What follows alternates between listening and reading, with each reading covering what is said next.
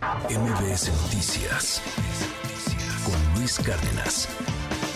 Fíjese, justo hablábamos de Luisa María Alcalde, que dice que, que no dispararon contra las mamás de Sonora, ¿no? Que, que nomás contra las madres buscadoras, que nomás unos disparos al aire. Ándale. Ella, ella quería ser candidata, no sé si todavía quiera. Yo creo que ya no, porque pues, ya es secretaria de gobernación, pero quería ser candidata aquí en la capital del país.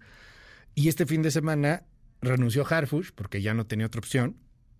Y, bueno, pues ya se apuntó Clara Brugada, puntadísima, parece que es una de las que encabeza. Está también este Ricardo Monreal, eh, a, a, ver, a ver cómo le va a Monreal, si realmente hay condiciones para que juegue. Pero ¿cómo se va a definir? ¿Lo va a definir Claudia Sheinbaum? ¿Lo va a definir López Obrador? ¿Van a hacer otra encuesta? ¿Van a hacer otro método? Lea a Mario Maldonado, una de las plumas financieras y políticas más influyentes en este país. Querido Mario, muy buenos días, ¿cómo estás?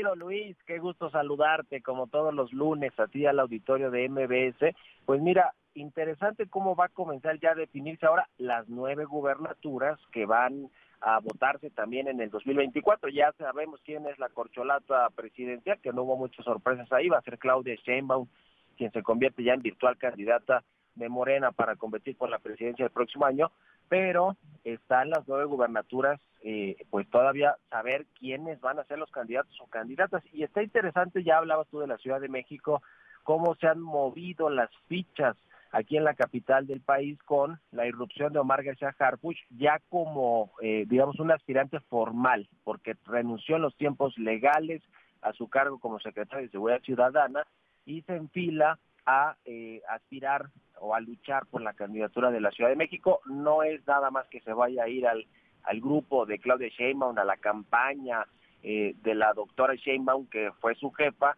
y sigue siendo su jefa aún cuando era una corcholata que recorría el país.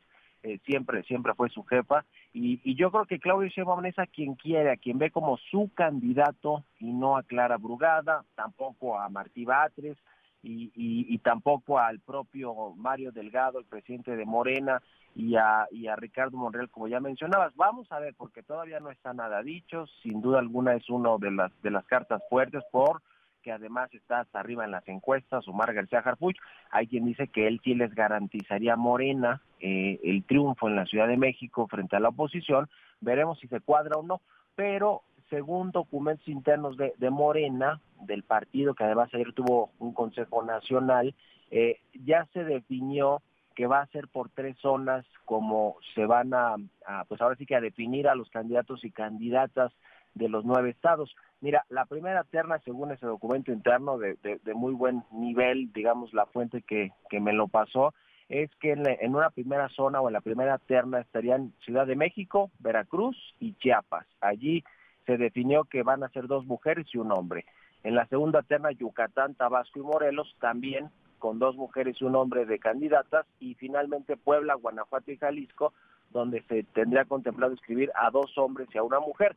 Entonces, ya con esta definición, que en total de las nueve estamos hablando de cinco mujeres y cuatro hombres, pues más o menos podemos ir eh, viendo cuáles son las, las posibilidades de los eh, candidatos o candidatas más fuertes. Y sobre uh -huh. todo ahora que Claudia Sheinbaum, que tiene el bastón de mando, que va a tener eh, pues mucha eh, injerencia, influencia en cómo se definan estas candidaturas, pues obviamente uno piensa en quiénes son los más cercanos a Claudia Sheinbaum en aspirar por estas eh, candidaturas, ¿no? Por ejemplo, en la Ciudad de México, por el tema también de género, podría, eh, sí podría colar su nombre, es decir, Omar eh, García sí, ¿no? Eh, digamos, en detrimento de Clara Brugada, claramente, que, que la ven.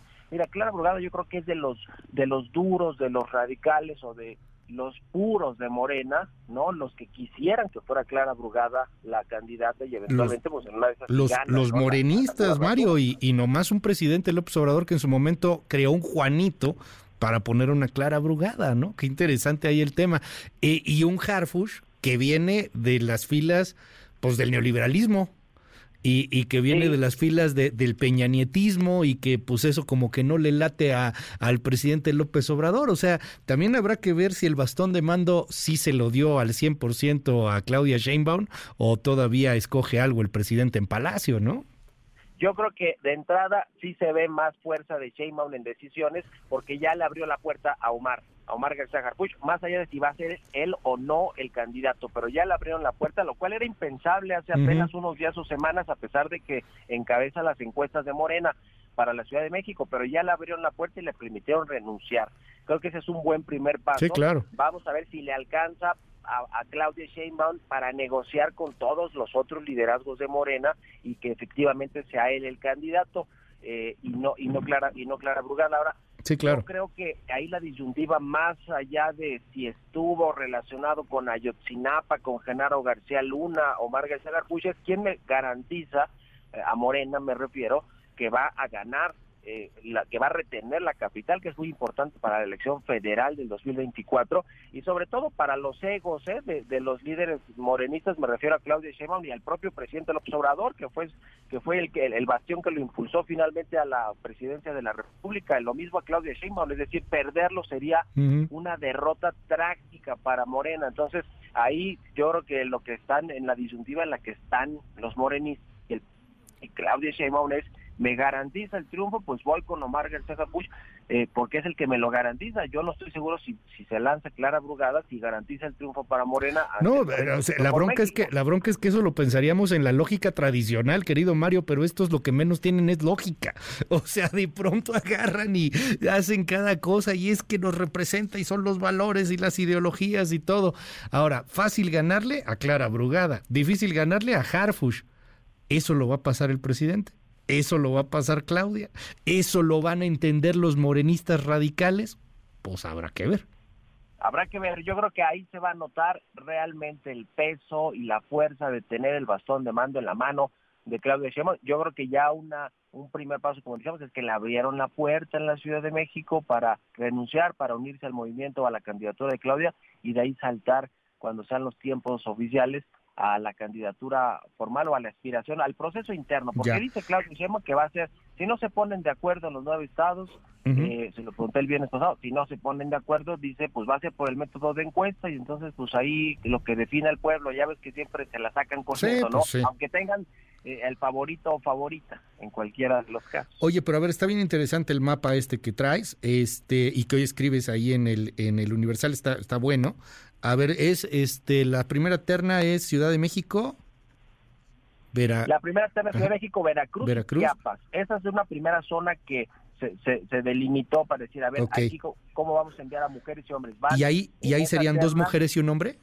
dos mujeres y un hombre. Exactamente. Y, mira, para, para eh, darle rápido más o menos a los, a los aspirantes, ya sabemos, Ciudad de México puede ser Omar García Garpucha, es decir, un hombre y dos mujeres en Veracruz y en Chiapas. Es decir, Veracruz creo que está cantado Nale. le hicieron hasta su ley, ¿no? La ley Nale para que pudiera eh, pasar como como candidata y, y para y para Chiapas que esa está interesante porque pues está muy competida no está está muy competida ahí con con, con, que se bajó Zoe Robledo lo bajó el presidente pero probablemente ahí iría una mujer y se habla de Sacil de León que es la senadora por Chiapas que mm. se dice muy cercana al presidente por su papá etcétera etcétera es decir, quedarían marginados de Veracruz Sergio Gutiérrez Luna diputado de Morena y de eh, Chiapas, el eh, senador Eduardo Ramírez Aguilar. está interesante ahí el tema de las mujeres en Chiapas. Ese está bueno. ¿Y los otros mapas serán? Este... La segunda terna, hablamos de los estados de Yucatán, de Tabasco y de Morelos. En Yucatán la verdad es que no tienen muchas probabilidades Morena de quedarse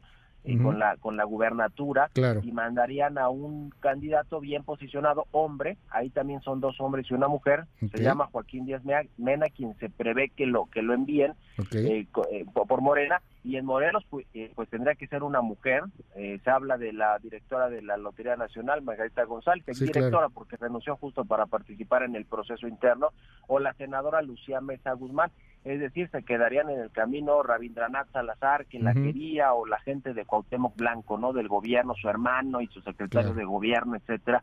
Y el otro caso interesante es Tabasco, la tierra del presidente el observador, que anunció hace unos días que va a ser Javier May, eh, que, bueno, que va a aspirar, ¿no? Para competir por esa candidatura, el director de Fonatur, pero si nos atenemos al, al tema de género en esta segunda zona, pues tendría que ser mujer, entonces en una de esas le logra pelear a Dan Augusto López, a May y a ese grupo Tabasco, pues eh, alguna alguna posición para para para su gente, ¿no? Se habla incluso de la senadora Mónica Fernández Balboa que podría ser, digamos, como una decisión intermedia ni de los de Javier Mayo, Octavio Romero, pero tampoco de los de Adán Augusto López, es decir, como llegaron justo medio, vamos a ver si eso sucede. Y la tercera zona, mi querido Luis Auditorio, son Puebla, Guanajuato y Jalisco. Estos estados estarían en la tercera zona. En Guanajuato y Jalisco, Morena estaría impulsando a Ricardo Sheffield y a Carlos Lomelí. Ricardo Sheffield por Guanajuato, Carlos Lomelí por Jalisco. Y la que estaría interesante también es Puebla, porque tú tú sabes y el auditorio que cómo se han peleado Ignacio Mier y Alejandro Armenta, eh, diputado y senador de Morena, los dos, Ignacio Mier diputado, Alejandro Armenta senador, por quedarse esa candidatura que podría quedar en manos de una mujer también, porque ahí van dos hombres y una mujer en, esa terna. O sea, ni, ni Mier ni Armenta, ¿no? ni Mier ni Armenta, se habla de la secretaria de Economía actual de Puebla, que se llama Olivia Salomón, o la expresidenta municipal de la capital de Puebla, Claudia Rivera. Claro. Eh, así es más o menos como, como está. Sí, Mira, creo que los nombres pueden cambiar. Lo que sí no va a cambiar es que van a ser cinco mujeres, cuatro hombres de las nueve gubernaturas que van a cambiar. Sí, que, eso es por ley, ¿no? De parte de Morena, por ley. y de las cuales pues ya se, se, van definiendo por estas zonas, ¿no? O sea, en la primera zona, la que ya decimos Ciudad de México, Veracruz y Chiapas, dos mujeres, un hombre la segunda zona, Yucatán, Tabasco, Morelos, dos mujeres, un hombre, y Puebla, Guanajuato, Jalisco, dos hombres y una mujer. Así que los, los ¿eh? aspirantes que mencionamos son los más, eh, los que hoy suenan, ¿no? Todo eso puede cambiar, o algunos pueden cambiar de último momento, pero más o menos es como se dibuja el panorama electoral para los nueve estados que también van a votarse el próximo año, Luis. Está buenísimo, gracias querido Mario, ¿te seguimos en tus redes? Estoy en Twitter, en arroba Mario Malo, en X, y también en arroba el CEO con toda la información financiera y económica. Un abrazo Luis y muy buenos días al auditorio.